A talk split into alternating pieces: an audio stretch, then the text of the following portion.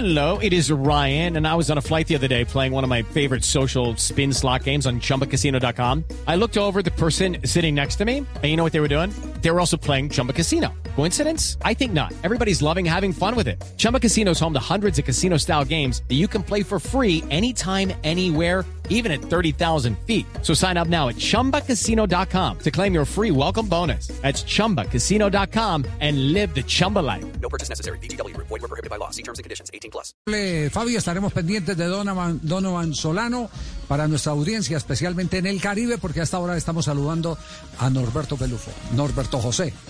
Norberto, ¿cómo le va? Buenas tardes. ¿Qué más, Javier, hombre? ¿Cómo ha estado? ¿Todo bien? Un saludo a todos los compañeros allá. Bueno, llamamos a felicitarlo. Eh, se necesita mucha berraquera después de haber eh, trasegado eh, por el alcoholismo y sus implicaciones el que pasen 30 años. Eso es lo que está celebrando hoy día usted, ¿cierto? 30 años sin tomarse un solo trago. ¿Cómo hace? No, pues Javier, o sea, yo creo que en la, en, eh, para mí bien, hay días tan especiales en la vida como los- el nacimiento de un hijo, el matrimonio, tantas cosas, pero para mí este es el día más especial, ¿no? Porque pues es el día que yo siempre he dicho que he vuelto, que volví a nacer.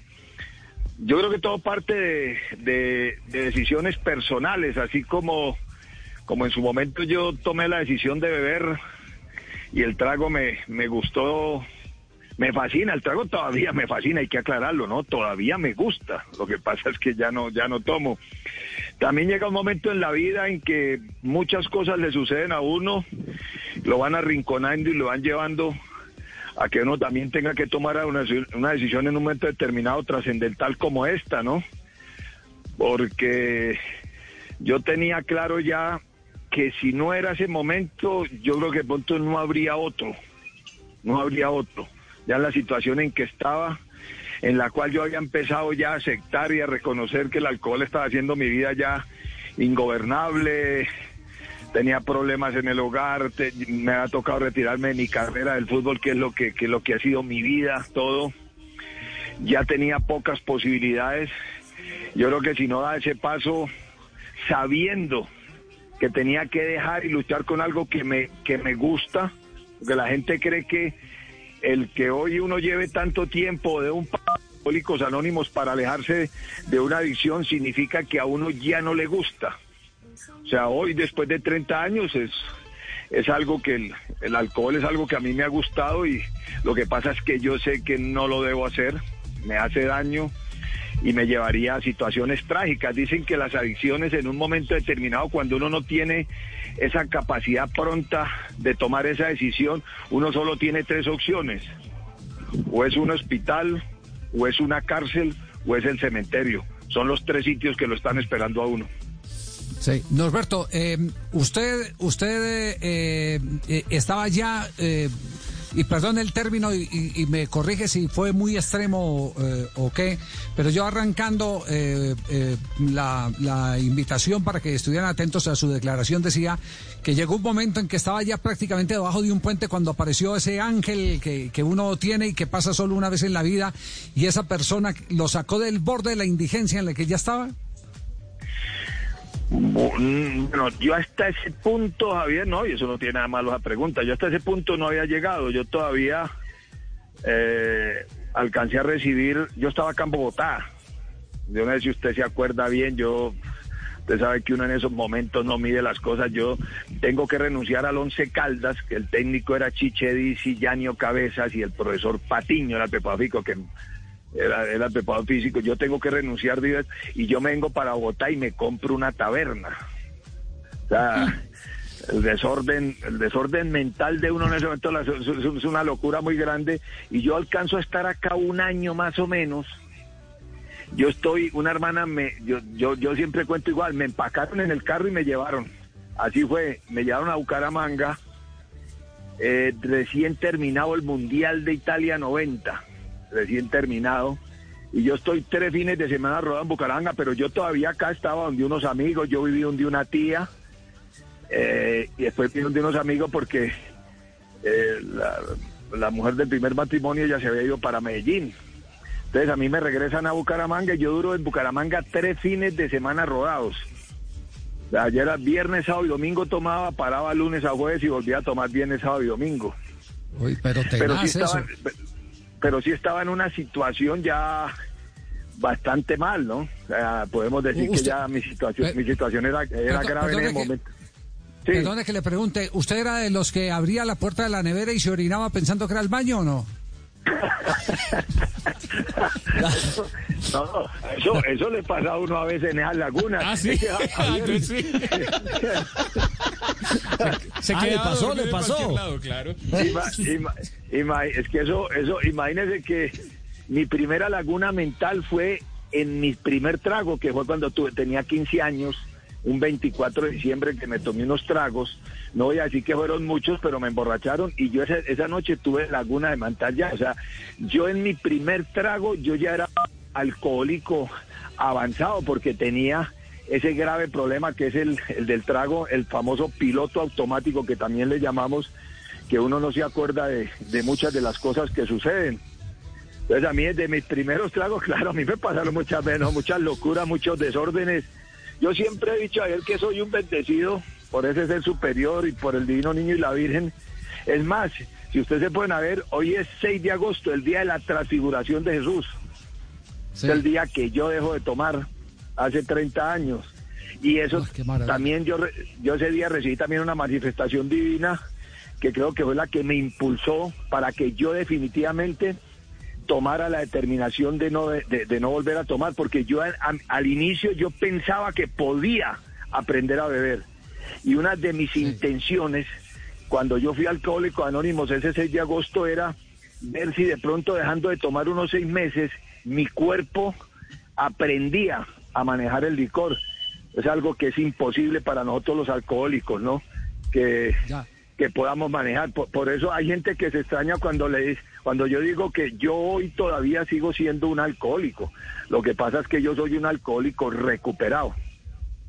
Ajá. Eh, Norberto, eh, ¿cuál fue la embarrada más grande que, que usted recuerda? La embarrada más grande. ¿Qué le contaron? Uy, no, son, no, no, son muchas. Sí. No, son, son muchas, pero por lo menos yo, yo digo de, de peligro de muerte. Eh, Sí. Una es de jugador y otra es ya retirado. A ver, cuente. Eh, re- re- retirado un día, mm, amanezco, o sea, empiezo a sentir un calor impresionante, tipo 9, 10 de la mañana, y abro los ojos, estoy en, estoy en una, en una, eh, en una silla, en una, sí, en una mesa alrededor de una piscina, con un poco de amigos y amigas, y yo pregunto dónde estamos, y me dicen en Melgar. Yo digo, ¿cómo así que en Melgar, hombre? No joda, ¿cómo que en Melgar? Sí, claro, de como a las 2 de la mañana le dio por por decir que te- quería tomar aguardiente en tierra caliente y, y que se y que se venía pa- y que se iba para Melgar. Entonces nosotros nos dijimos, pues vamos, y yo le dije, pero ¿cómo así? ¿Y cómo? ¿Y quién manejó? Y no, usted. No. O sea, había manejado yo. No, no Uy, puede qué ser. miedo. Dios, Dios santo. O sea, Es- y la otra que Sí. pero fue muy brava, fue un 24 de diciembre 1900, creo que es 85. Nosotros habíamos quedado eliminados con Luján Manera tres partidos antes. Ese domingo, perdón, dos partidos antes. Ese domingo después jugamos Bucaramanga acá y íbamos a jugar con Nacional el sábado a Medellín. Eh, yo ya estaba solo acá en Bogotá y eh, terminamos el partido en Medellín, regresamos a, a Bogotá, yo vine a la casa, yo vivía acá en Villa del Prado, empaqué en el carro, yo tenía un Renault 18, empaqué las maletas en el carro y desde ese domingo arranqué ya que me iba y que me iba para Bucaramanga y pasaba el domingo y pasaba el lunes y pasaba el martes y aquí recibiendo los jugadores argentinos que llegaban, el negro González, que venía Rubén Pérez, que venía el del Quindío y eso era rumba todos los días y el 24 de diciembre, 5 de la mañana, eh, donde vivía Juan Carlos y el Gordo Funes, que vivían ahí por donde queda el, te- el, el restaurante Mora, ahí por la 100. Cinco despidiéndolos a ellos, que se iban para Argentina, saliendo yo en un carro, y yo tener que salir para Bucaramanga ese 24 de diciembre. Yo sé que llegué a Bucaramanga como 4 de la tarde, pero, pero fue un viaje dificilísimo, me salía a la carretera, me quedaba dormido, bueno, No. y, no, bebiendo, no y bebiendo todo el viaje, o sea, digo que fueron pues, peligro. momentos de cerca uno de la... Pero no, es embarradas son las que hay, hombre. Esto es un milagro, no, es un atención, milagro. atención, atención a esta. ¿Es cierto o no que usted ha sido el único colombiano que se dio el lujo de sacar a Pablo Escobar de una discoteca? No, yo- No se ría, no se ría, no se ría. No, Así yo- está delagunado. Yo, no, yo, no, eso fue, eso fue, eso fue el día después de, de después sí. del partido que empatamos con, que, se, que América clasificó a la Copa Libertadores del 80 y, eso fue en 1987, el último partido de Medellín que, que creo que ese día Falcioni tapó dos penaltis, si no estoy mal a JJ y a Norberto Molina, si no estoy mal, algo así. Eh, JJ y Humberto Sierra. Humberto Ah, JJ, Sí, eso pues tuvimos una borrachera y no, eso fue un show, hombre, no, no, no, qué vergüenza, hombre, no, no, no, no, no, yo salí de, yo salí de última, eso sí, salí más loco que un berraco, pero salí. Pero, Que pero para cierto cara a Pablo que- es que le llevó el trago y Pablo salió detrás de él. Es- es- así era usted de canzón borracho que Pablo prefirió a, a- a- a pagar, a pagar la cuenta e irse, ¿verdad? No, no, no, no, no, no, no, yo me fui, yo me fui antes, yo me fui como a las seis de la mañana. Sí, Pablo. Tenía que madrugar. No, qué, hor- qué horror, qué horror. bueno, pero Profe, quiero ¿le puedo preguntar- algo a- profe. al, al profe? A ver, Carlos ¿Cómo? Mario, pregunta, ¿qué pregunta tiene? ¿Qué pregunta tiene antes Eh, del Tino Prilla? eh, ¿Qué eh, pregunta tiene? ¿Es verdad que el ángel de la guarda la renunció? No, no está bien, ¿no lo ve? Lo, lo- lo cuidó. En Venga, venga, época- ¿qui- qui- venga, ¿quién fue el que me preguntó? Ese fue Carlos Carlos Mario. Mario, Mario- Aguirre del Águila Carlos Mario. ¿cómo está, profe? Carlos Mario, ¿qué, Aguirre? Sí. Carlos Mario del Águila Descalza, papá, ¿qué más fue? ¿Bien o no? No, que el Ale, el Ale de la Guardia nos, nos renunció a los dos. Ay, María, a mí también, eh, yo recuerdo. No venga, que usted también chupó con Carlos Mario. no, no. Oiga, qué, desor, qué desordenada nos pegamos no le- A usted lo dañó. No, no, ese, ese día, ese, yo no sé, hubo, hay una, bueno, en Medellín también, pero una en Armenia y otra en Bogotá, brava. Yo creo que ese día, no, el ángel de la guardia ese día se cansó, dijo, ya no más. Ya no va. Tino, ¿qué era lo que le iba a preguntar, Tino? No, eh, profe, un saludo primero que todo. Eh, no, que en ese tiempo con qué compañero chupaba, quién le seguía el ritmo. Hola, Faustino, ¿qué más, hombre? Un abrazo bien grande. Eh, uy, no, eso de la galla era grande, hombre.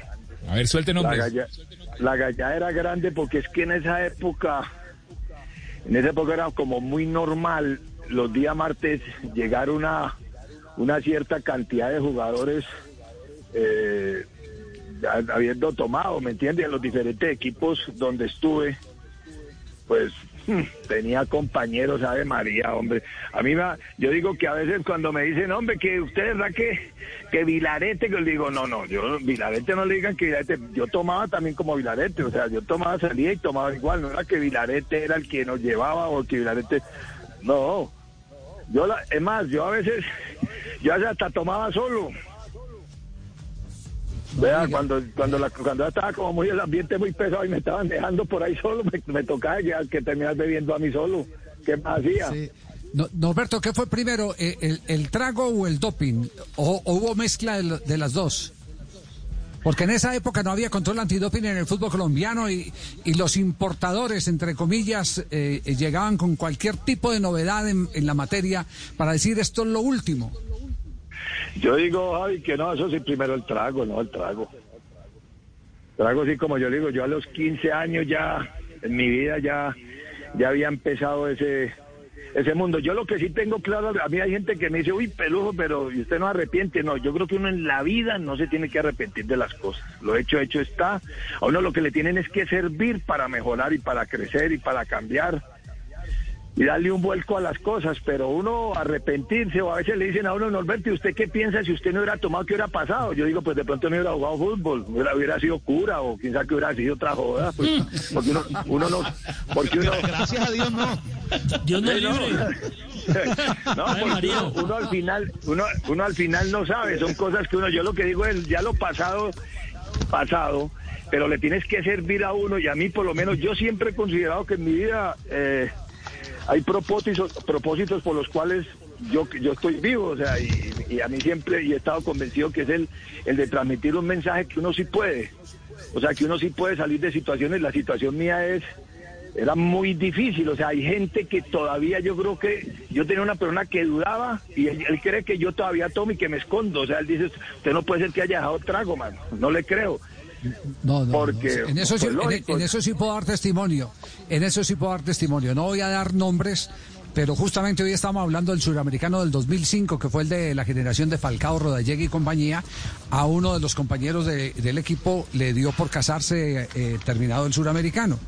Entonces, la única manera de poder atenderlo era haciéndole una despedida.